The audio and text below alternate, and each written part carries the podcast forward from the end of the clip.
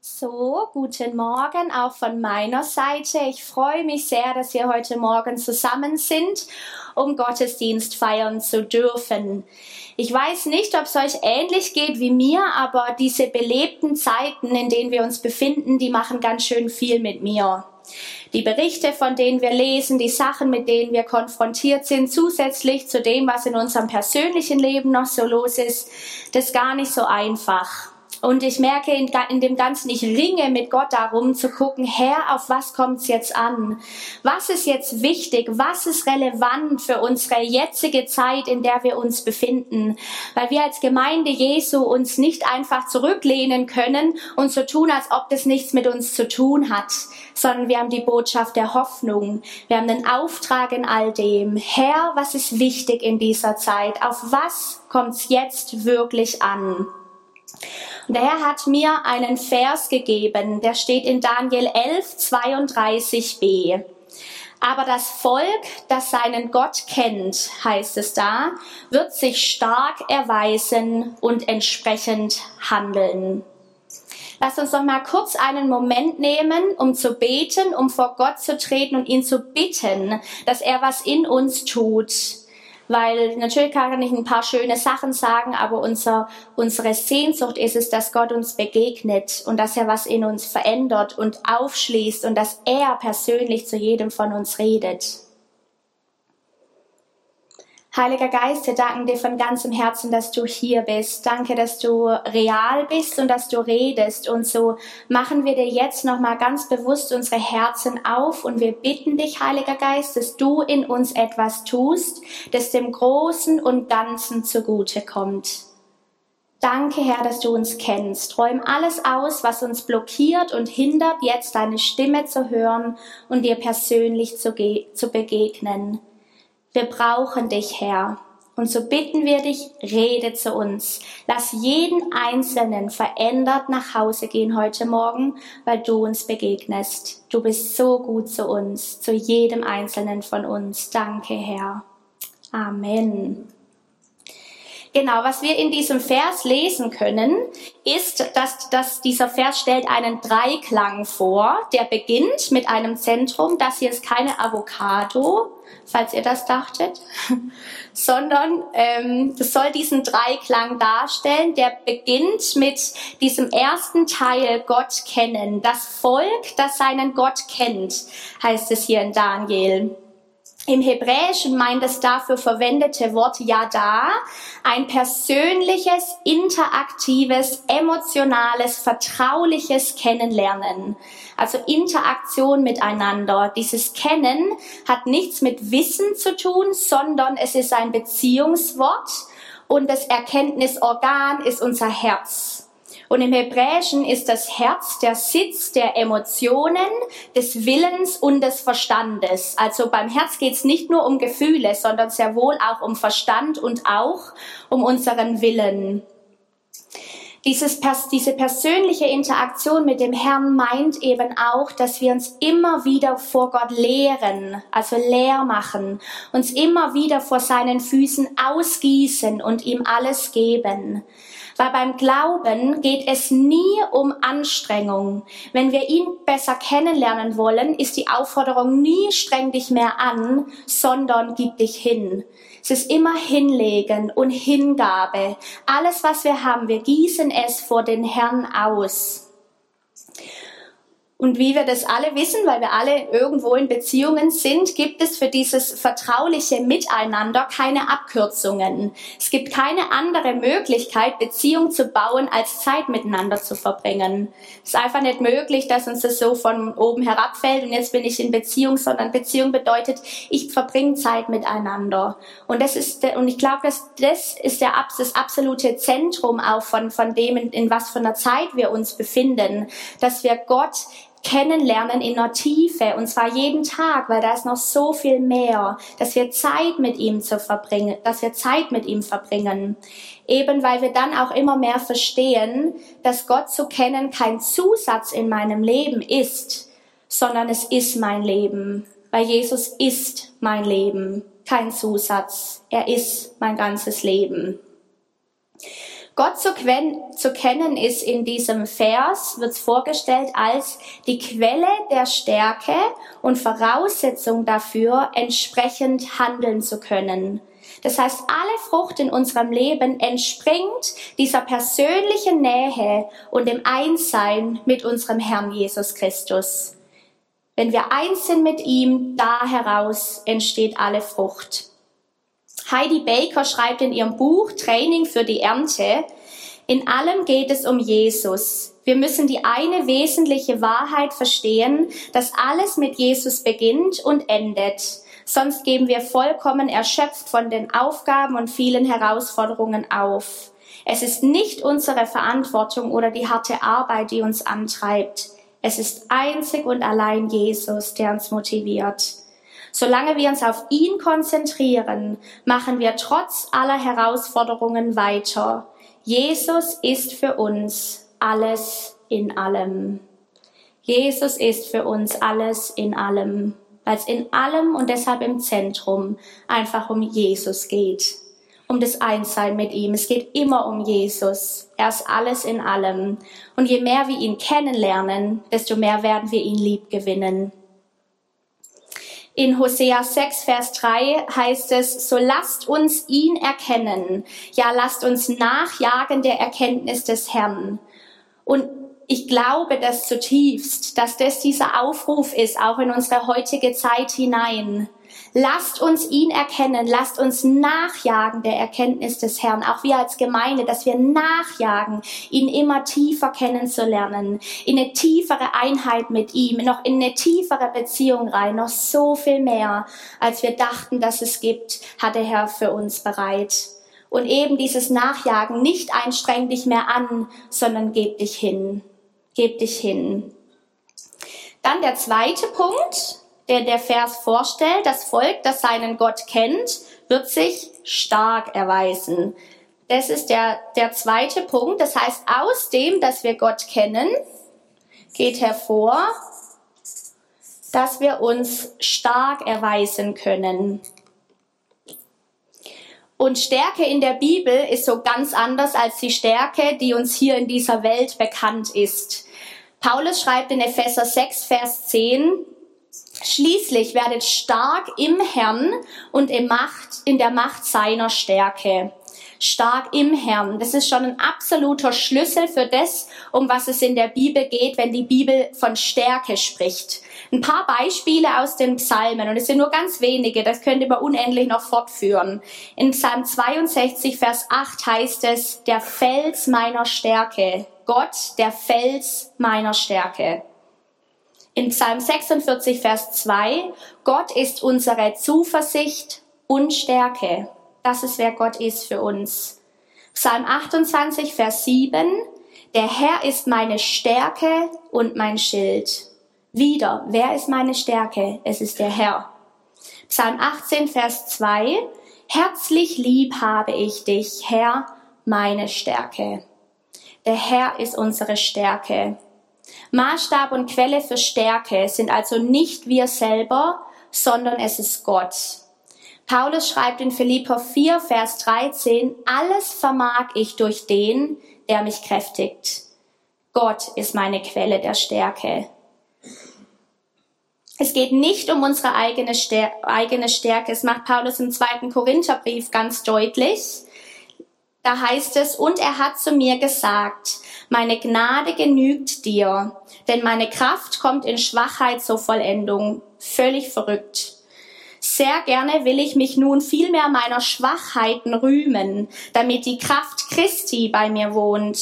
Deshalb habe ich Wohlgefallen an Schwachheiten, an Misshandlungen, an Nöten, an Verfolgungen, an Ängsten um Christi willen. Denn wenn ich schwach bin, dann bin ich stark. Mich fordern die Verse sehr heraus. Wenn ich schwach bin, dann bin ich stark. Die Bibel hat eine ganz andere Definition von Stärke, als wir sie hier aus der Welt kennen. Das heißt, auch hier geht es nicht darum, als eine Aufforderung, streng dich mehr an, sei stark, sondern geb dich hin. Erkenne, dass du schwach bist. Erkenne, dass du auf den Herrn angewiesen bist, dass du ihn brauchst. Denn in deiner Schwachheit ist der Herr stark. Ein wunderbares Beispiel davon, was es bedeutet, stark im Herrn zu sein, ist aus dem Alten Testament König David. In 1 Samuel 30, Vers 6 heißt es über ihn, David aber stärkte sich in dem Herrn, seinem Gott. Ganz kurzer Vers. David stärkte sich im Herrn, seinem Gott. Ähm, wer ein bisschen das Alte Testament kennt, der weiß, dass David ein Mann war, der unglaublich viel durchmachen und mitmachen musste. Er war ganz viel mit Ablehnung konfrontiert, auch aus den eigenen Reihen von seinen Kindern zum Beispiel, die ihn umbringen wollten. Mit Kriegen war er konfrontiert, mit ganz viel Einsamkeit. Also David war definitiv ein Mann, der wusste, wie sich ähm, schwere Zeiten anfühlen. Aber in all dem entwickelte David die Fähigkeit, sich selbst im Herrn zu stärken und seine Bestimmung nicht preiszugeben, sondern ihr treu zu bleiben, anstatt unter dem Druck zusammenzubrechen. Und das hat mit seiner innigen Beziehung zu Gott zu tun. Denn David ist aus dem Alten Testament nicht so sehr dafür bekannt, was für große Taten er vollbracht hat, sondern vielmehr aufgrund seines großen Herzens für Gott. In diesem Punkt überragt er alle anderen alttestamentlichen Figuren. Er ist so bekannt für sein großes Herz für Gott. In Apostelgeschichte 13, 22 wird er ein Mann nach Gottes Herzen benannt. Unglaublich stark. Wenn niemand hinsah und niemand zu Gebetstreffen aufrief, dann goss David auf dem Feld, wo er die Schafe seines Vaters hütete, sein Herz in Lobpreis und Gebet vor dem Herrn aus. Ohne dass jemand um ihn war, jagte er Gott nach mit dem einzigen Ziel und der Motivation, Gott um seiner selbst willen kennenzulernen. Das heißt, es gibt wohl die Stärke, dieses, dass wir uns stark erweisen sollen, liegt nicht in uns, haben wir gesehen, sondern sie liegt in Gott.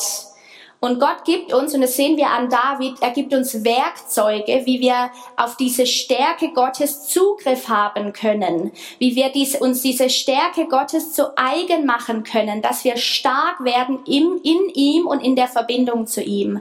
Ein ganz zentraler Vers ist in 1. Thessalonicher 5, 16 bis 18. Da heißt es, freut euch alle Zeit, betet unablässig, sagt in allem Dank denn dies ist der Wille Gottes in Christus Jesus für euch. Finde ich spannend, weil wir fragen ja ganz oft, Herr, was ist der, der, der Wille, dein Wille für mein Leben?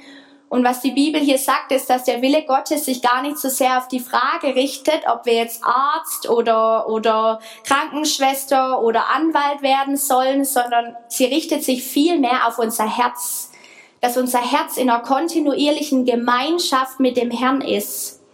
Das ist der Wille Gottes, dass wir in Beziehung mit ihm sind, die immer und überall stattfindet. Dieser Vers stellt uns drei Werkzeuge vor.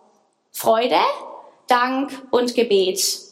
Das sind alles drei Handlungen, die unserem Willen entspringen, also alles drei Handlungen, für die wir uns entscheiden und die gerade in schwierigen, kraftlosen und unsicheren Zeiten Glauben erfordern. Sie lenken unsere Aufmerksamkeit, alle drei lenken unsere Aufmerksamkeit auf den Himmel und auf Gott selber, so dass wir Gott und seiner Wahrheit zustimmen können. Also dann, wenn ich, wenn ich diese drei Dinge, Dinge tue, dann richte ich meinen Blick auf ihn, ich stimme ihm zu, was er sagt, wer er ist. Das wiederum zieht die Kraft des Himmels in unsere Situationen, in denen wir uns befinden. Dank, Freude und Gebet übt eine Anziehungskraft auf den Himmel aus. Sie sind unverzichtbare Hilfsmittel, um stark in Gott zu werden, weil sie uns in ihm stärken. Außerdem sind diese drei Dinge dazu gedacht, dass sie kontinuierliche Bestandteile unseres Lebens sind, denn sie verkörpern einen Lebensstil. Und was wir als Lebensstil etablieren, rüstet uns für Zeiten der Bedrängnis. Schauen wir uns die dreimal an. So, der erste Punkt war Freude. Ganz bekannter Vers aus Nehemia 8, Vers 10. Die Freude am Herrn ist unsere Stärke. Hier wird ganz klar, das ist unsere Stärke, dass wir uns am Herrn freuen. Wir freuen uns in, an, an der Verbindung mit dem Herrn. Wir freuen uns daran, dass wir verbunden sein dürfen mit dem Herrn. Wie erhalten wir diese Freude? Indem wir uns freuen. Wir richten unseren, unser Körper, Seele, Geist auf ihn aus. Das ist nicht, Freude ist nicht einfach, ich fühle mich jetzt nach Freude, sondern auch Freude entspringt unserem Willen und ich richte alles, was ich bin, darauf aus, mich über ihn zu freuen, über wer er ist, wie er über mich denkt, dass ich dieses große Privileg habe, als Sünder mit ihm verbunden sein zu dürfen. Daran habe ich Freude mit Körper, Seele und Geist. Vor ein paar Monaten ging es mir so, da hatte ich echt ein paar blöde Wochen. Das ist mir echt, mir ging es nicht gut. Ich weiß nicht, ob ihr das kennt so. Ähm, am Morgens geht schon los, man will eigentlich nicht aufstehen, sondern würde sich gern vergraben oder weiß ich nicht. Auf jeden Fall war es einfach eine blöde Zeit, wo ich total als ich nicht niedergeschlagen, schon fast depressiv irgendwie war. Und dann saß ich da morgens, dachte, äh, jetzt habe ich gleich einen Termin in CG, ich will in mein Bett zurück. Und dann habe ich gehört, wie Gott zu mir spricht, fang, steh auf und fang an zu hüpfen. Ich dachte mir, jetzt, jetzt was ist das jetzt? Ich fühle mich überhaupt nicht nach Hüpfen. Ich habe mich gefühlt nach Vergraben und nicht nach Hüpfen. Aber ich weiß, dass wenn Gott zu mir redet, dass ich besser gehorsam bin, weil Gott es so gut mit mir meint und er weiß ja, was er tut. Also ich, wenn es einem nicht gut geht, man merkt es ja auch körperlich. Man ist dann müde und gefühlt alles verspannt und ich habe mich nach allem gefühlt, aber nicht nach Hüpfen. Aber ich wusste, es war eine Aufforderung Gottes, ich soll mich freuen. Also völlig bekloppt. Ich hoffe, meine Nachbarn haben mich nicht gesehen, aber ich bin dann in meinem Wohnzimmer da wirklich total bescheuert in der Gegend rumgehüpft. Und, um, und die, bestimmt die erste Viertelstunde, es war einfach nur Gehorsam. Ich hatte gar keine Lust. Aber ich habe gemerkt, ungefähr nach einer viertelhalben Stunde rumhüpfen und rumtanzen, ist, ist die Last immer mehr von mir abgefallen und die Freude am Herrn hat sich Bahn gebrochen. Und, es, und wirklich nach wochenlanger Depression und Niedergeschlagenheit, ich war frei. Ich war wirklich frei von Niedergeschlagenheit und dieser Bedrück Bedrückung. Aber es hat diesen Akt des Gehorsams gebraucht, dass ich mich freue am Herrn, auch wenn ich mich überhaupt nicht danach gefühlt habe. War für mich ganz kraftvoll, das zu erleben, was für eine Kraft Freude am Herrn wirklich hat, auch wenn ich mich nicht danach fühle. Der zweite Punkt ist Danksagung. Auch bei Danksagung geht unser Blick wohin? Nach oben auf den Himmel, darauf, wer er ist. Danksagung, auch das ist Anbetung. Wir sagen Gott Dank für wer er ist. Und das ist ganz zentral, wenn es um dieses Werkzeug geht, dass wir stark werden in Gott, dass wir, dass unsere Anbetung und unsere Danksagung sich darum kreist, wer er ist, sein Wesen. Nicht so sehr, was er tut, sondern wer er ist. Er ist treu, er ist gut, er ist der Retter, er ist mein Heiler, mein Heiland, mein König. Darum dreht sich unsere Danksagung. Diese seine Wesenszüge, wer er ist, feiern wir auch in den Situationen, die gegen sie zu sprechen scheinen. Das ist eben was, das uns stark macht in Gott. Wir bringen Gott unser Lob und Dankopfer inmitten von Traurigkeit, Enttäuschung und Verwirrung. In Jona 2, Vers 10 heißt es da nämlich, ich aber will mit Dank dir Opfer bringen.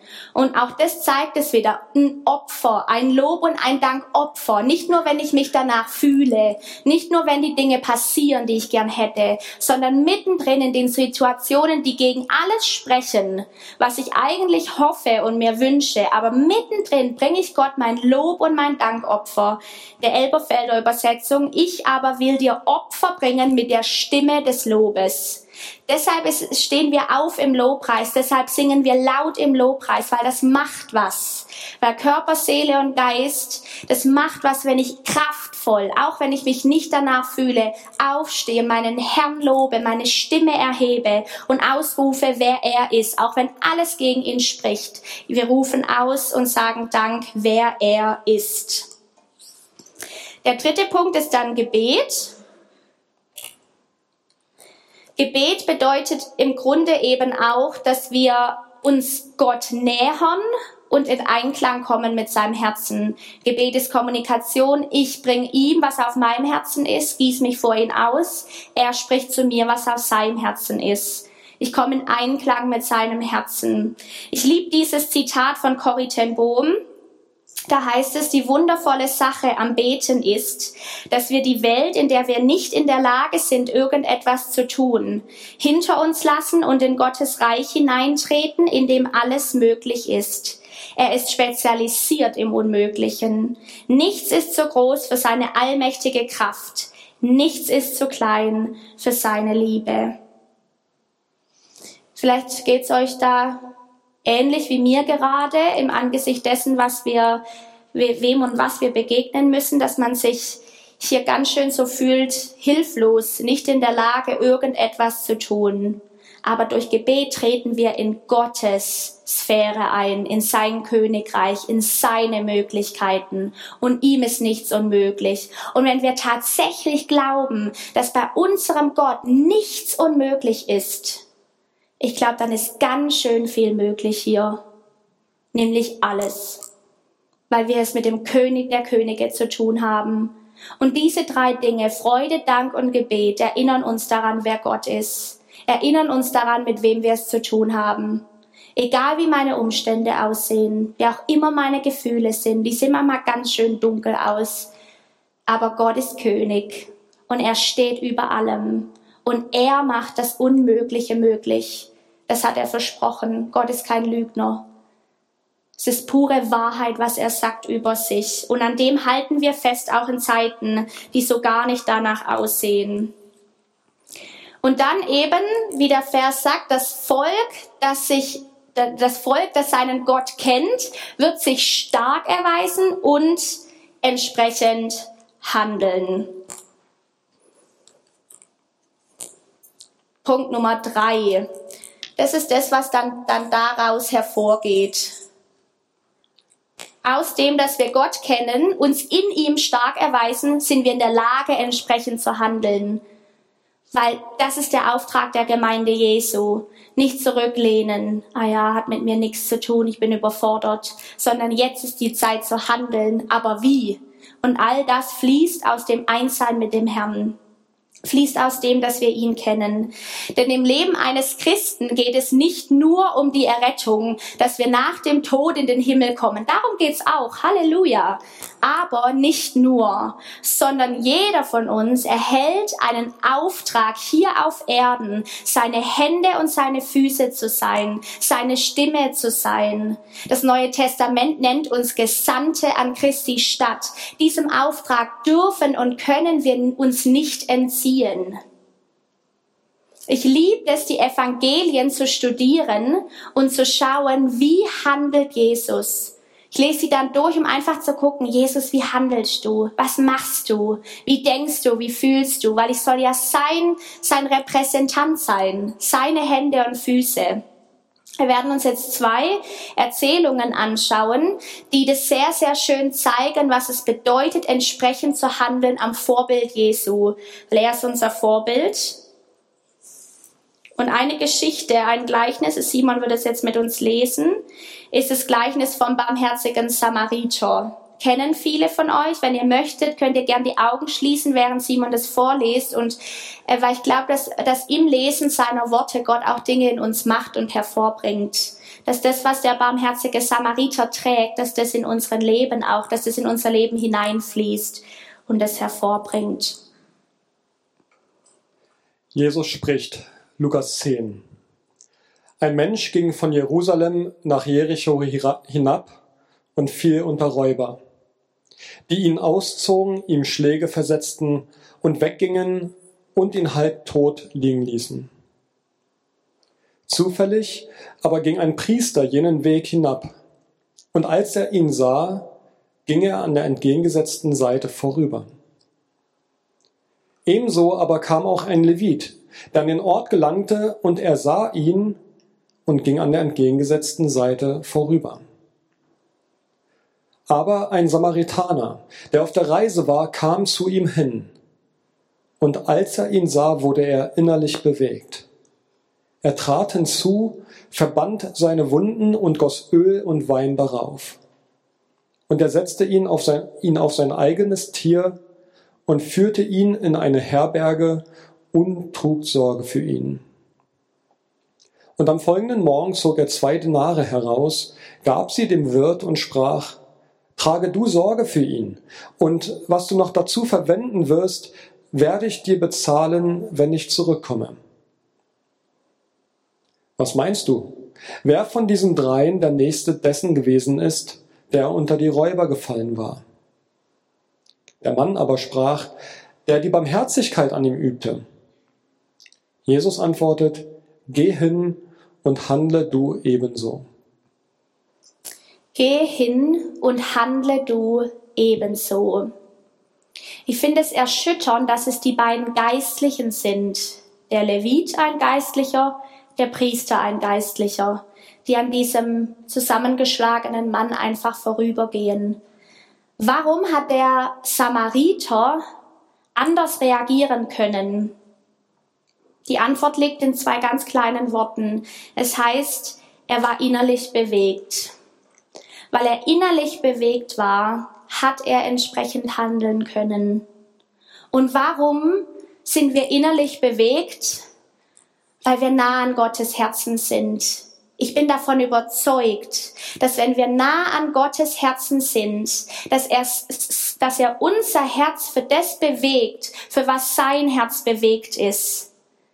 Und wenn wir innerlich bewegt sind, dann werden wir in der Lage sein, nicht wie die beiden Geistlichen, an den Menschen, die Hilfe brauchen, vorüberzugehen, sondern entsprechend zu handeln und Barmherzigkeit und Mitgefühl zu zeigen, so wie Jesus es uns vorgelebt hat, so wie er uns es hier lehrt.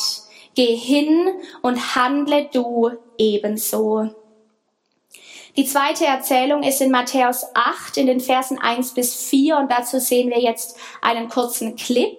Der ist aus der Serie The Chosen ähm, in der sechsten Folge aus der ersten Staffel, überschrieben mit Grenzenloses Mitgefühl. Die einzige Serie, die ich anschaue, wirklich gute Serie, können wir jetzt mal anschauen.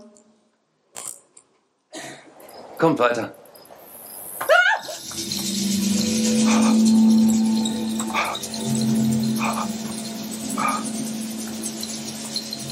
Ein Aussätziger, bleibt zurück. Bedeckt euren Mund und atmet nicht seine Luft. Komm bloß nicht näher. Schon gut, Johannes. Schon gut.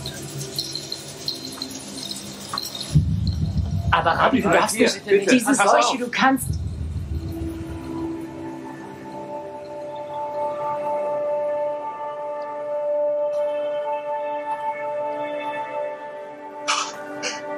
Bitte. Bitte.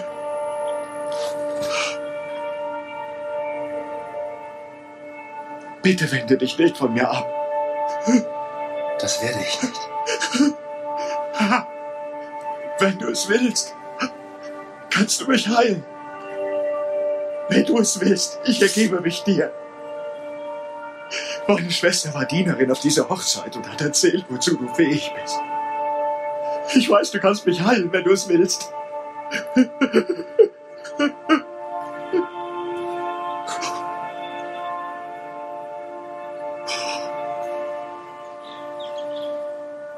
Bin dazu bereit.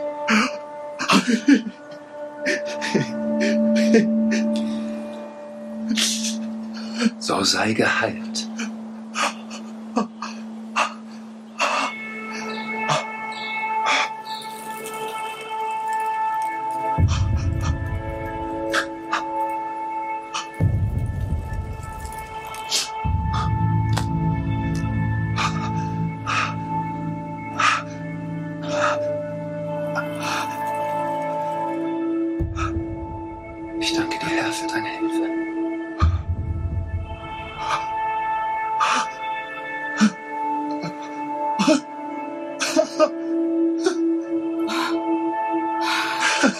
Ich, ich danke dir.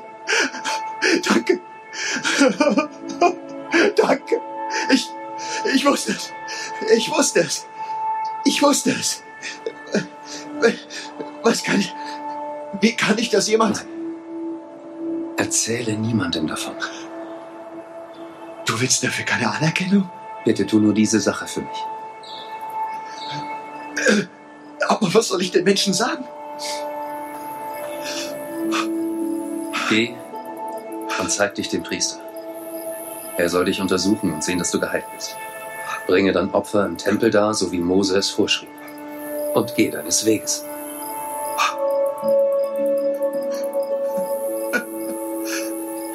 Hat noch jemand eine Tunika? Nur einer von euch, einer von euch. Das genügt schon.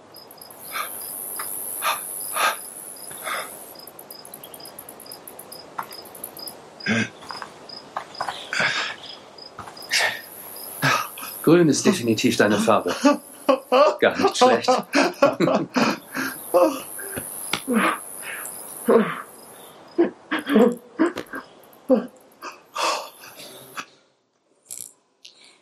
Ich finde die Geschichte so bewegend, weil wir sehen, wie Jesus diesem Mann begegnet, der in seinem Herzen dieses Bitte, Bitte ruft. Ich habe mich, als ich das angesehen habe, gefragt, wie viele Menschen wohl in ihrem Herzen verzweifelt dieses Bitte rufen und wir hören es gar nicht.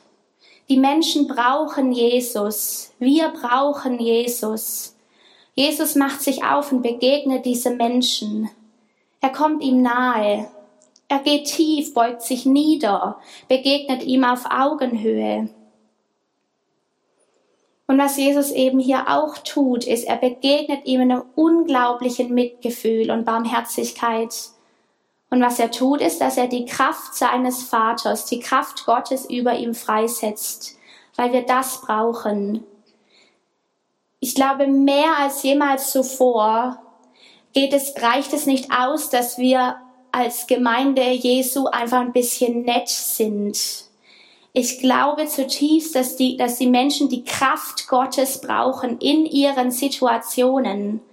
Und Jesus spricht uns das zu in Johannes 14, Vers 12. Wahrlich, wahrlich, ich sage euch, wer an mich glaubt, der wird auch die Werke tun, die ich tue, und wird größere als diese tun, weil ich zum Vater gehe. Verstehen wir das?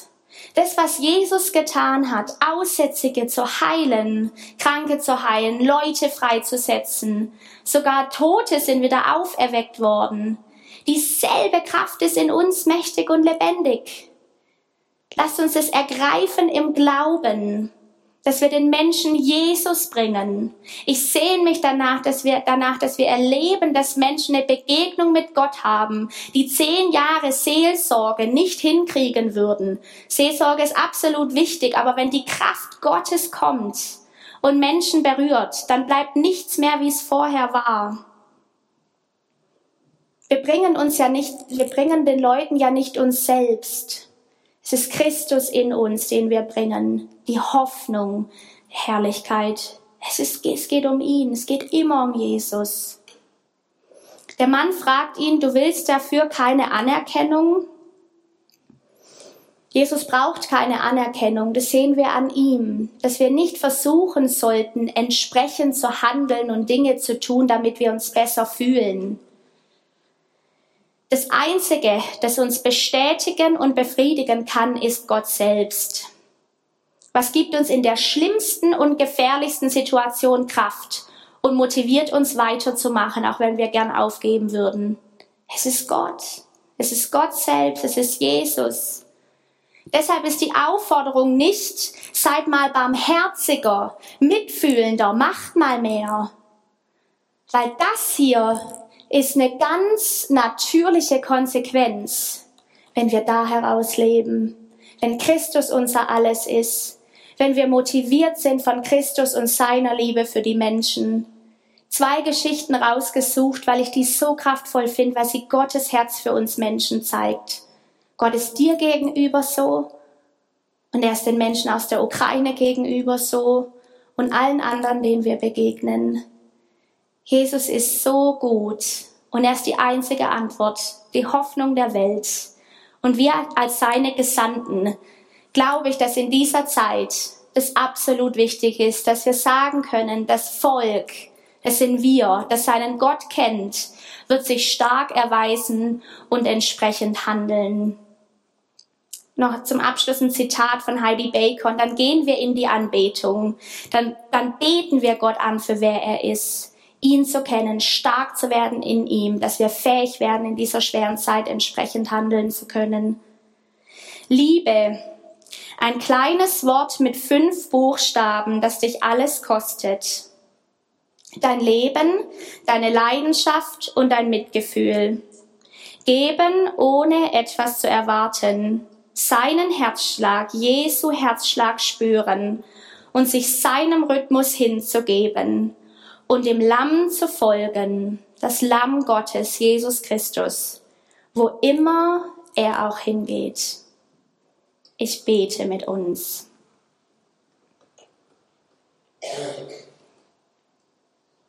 Jesus, danke, dass du so unfassbar gut bist. Du bist der Gott voller Barmherzigkeit, voller Gnade und Mitgefühl. Und wir bitten dich, Heiliger Geist, dass du uns erfüllst und dass du Dinge in uns tust, die nur du tun kannst. Hilf uns, Herr, dich zu kennen, mehr als alles andere, dass wir Menschen werden, denen es um Christus geht. Jesus, du bist alles in allem. Du bist uns das Kostbarste. Nimm alles weg heute Morgen, was uns wichtiger ist als du, Jesus. Hilf uns, unsere Prioritäten richtig zu sortieren. Begegne uns, Herr. Lass uns dein Angesicht sehen, wer du bist, dein Wesen, wie gut du bist. Hilf uns, Herr, stark zu werden in dir, nicht in uns selber, nichts von uns zu erwarten, sondern alles von dir. Lass Freude, Gebet und Danksagung ein kontinuierlicher Bestandteil unseres Lebens sein, ein Lebensstil. Hilf uns, Herr, fest in dir gegründet zu sein, denn wir befinden uns in Zeiten der Bedrängnis. Wir brauchen dich, Herr, und hilf uns, da heraus in der Lage zu sein, entsprechend zu handeln mutig zu sein, mitfühlend zu sein, wie du zu sein, Jesus. Lass uns auch nach heute Morgen ein Stückchen mehr aussehen wie du, Jesus. Wir brauchen und wir lieben dich, Herr. Und all unser Dank, unser Lob gebührt dir. Wir wollen dir jetzt gemeinsam als Gemeinde Lob und Dankopfer bringen, Herr, weil du würdig bist, weil du uns alles in allem bist, Jesus Christus. Wir preisen dich. Amen.